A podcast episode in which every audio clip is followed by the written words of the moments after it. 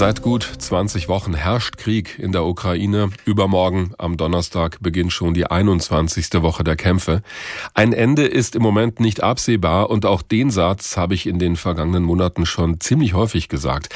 Die Kämpfe finden mittlerweile zwar vor allem im Osten der Ukraine statt, zwischendurch gibt es aber immer wieder mal auch Raketenangriffe in anderen Landesteilen. Und über all dem schwebt die Frage, wie lange soll das noch so weitergehen? Wann wird möglicherweise verhandelt und wann könnte ein Waffenstillstand vereinbart werden?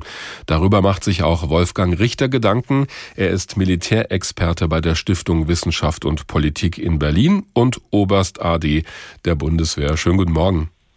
Schönen guten Morgen, Herr Wagner.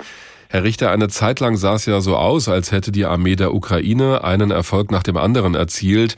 Die konnte Gebiete zurückerobern. In den letzten Wochen hören wir eher wieder von Erfolgen der russischen Armee, vor allem im Osten der Ukraine. Wie ist denn Ihre Einschätzung? Wer hat da im Moment die Oberhand? Naja, nun müssen wir erstmal sehen, dass die äh, russischen Streitkräfte in der ersten Phase, im ersten Monat versucht haben, Kiew im Handstreich zu nehmen. Es ging eine falsche Lagebeurteilung voraus. Sie waren schlecht eingestellt, logistisch und taktisch und mussten sich letztlich zurückziehen. Doch sollte man das äh, nicht überbewerten, denn äh, die Russen haben dann aus diesen Fehlern gelernt und haben das gemacht, was sie verstehen. Sie haben im Osten, also im Donbass, sich dann mit ihrer Artillerie konzentriert auf sehr kleine Räume und haben sich dann dort mit einer großen lokalen Feuerüberlegenheit schrittweise vorgearbeitet. Und hier scheint sich also die Waage nun zugunsten der russischen äh, Streitkräfte geneigt zu haben. Der Raum Luhansk ist ja bereits erobert worden. Nun geht es um die verbleibenden Gebiete mhm. äh, von Donetsk. Ähm, und ähm, man darf aber dabei nicht übersehen, dass ja doch im Süden die russischen Streitkräfte große Erfolge hatten. Sie haben einen großen äh, Korridor am Küstenstreifen des Asowschen Meers, aber auch des äh, Schwarzen Meers äh, erobert bis hin zum, in den Raum Kherson bis kurz vor Mykolaiv. Mhm und scheinen das auch konsolidiert zu haben. Dort ist übrigens auch der Raum, in dem Zelensky die Gegenoffensive angekündigt hat. Ja, weil Sie das gerade erwähnen. Da wird ja immer ja. gesagt, hier im Westen, da gibt es immer wieder Forderungen, die Ukraine müsste mit noch mehr Waffen, mit noch moderneren Waffen versorgt werden. Was bräuchte es denn aus Ihrer Sicht, um einen Wendepunkt in diesem Krieg zu erreichen? Oder ist es eine Diskussion, die Sie für vollkommen verfehlt halten?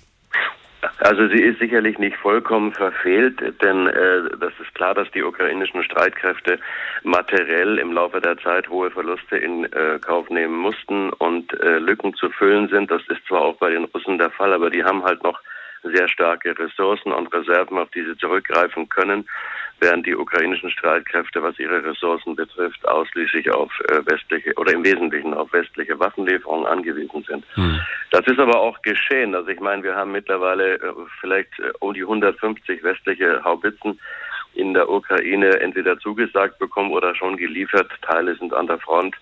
Äh, das heißt, da sind schon große Lücken ausgefüllt worden. Dasselbe trifft zu für Mehrfachraketenwerfer, die ja doch ein hohes Potenzial haben, wenn es auch nur wenige in der Stückzahl sind. Mhm. Aber sie haben bereits Erfolge. Nur war nicht davor, zu glauben, dass mit einzelnen Waffensystemen der große Wendepunkt erreicht wird. Sicher, die Widerstandsfähigkeit der Ukrainer kann verbessert werden.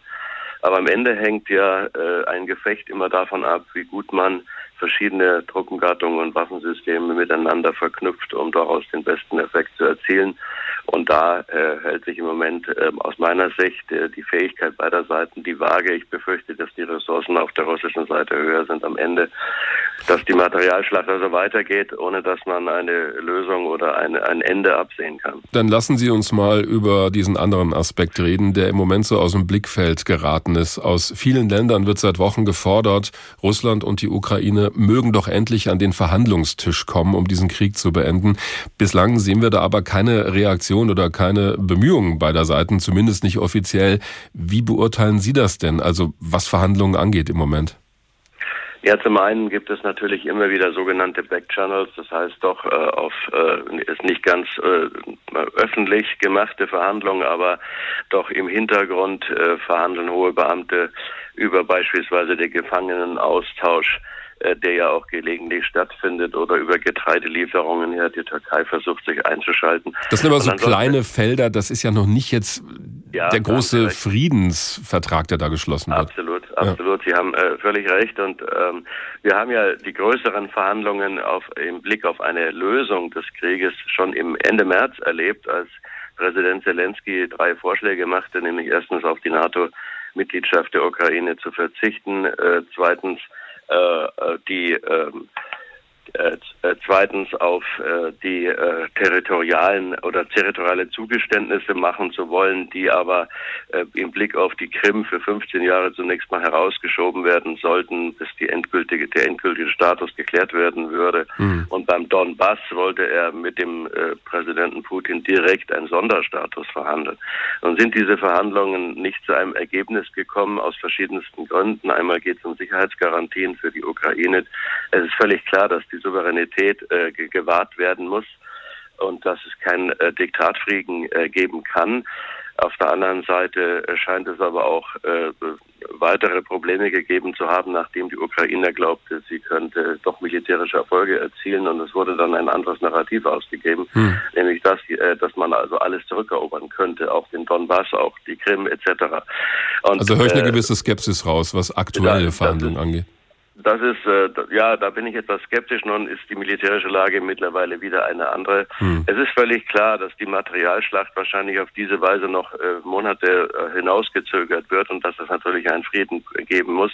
Meine Vermutung ist, dass man auf diese drei Punkte, die Zelensky im März schon äh, vorgebracht hat, zurückkommen muss, um einen Kompromiss zu erzielen. Mhm. Und das Ganze müsste dann mit internationalen Sicherheitsgarantien für die Ukraine verbunden werden, die allerdings kaum militärischer Art sein können, denn keiner will hier in den Krieg einsteigen. Mhm. Aber man könnte ja eine solche Lösung verbinden mit einem äh, mit der Aufhebung, der schrittweisen Aufhebung von Sanktionen, die man aber auch schnell wieder in Kraft setzen könnte, wenn denn eine solche Lösung dann äh, unterminiert würde.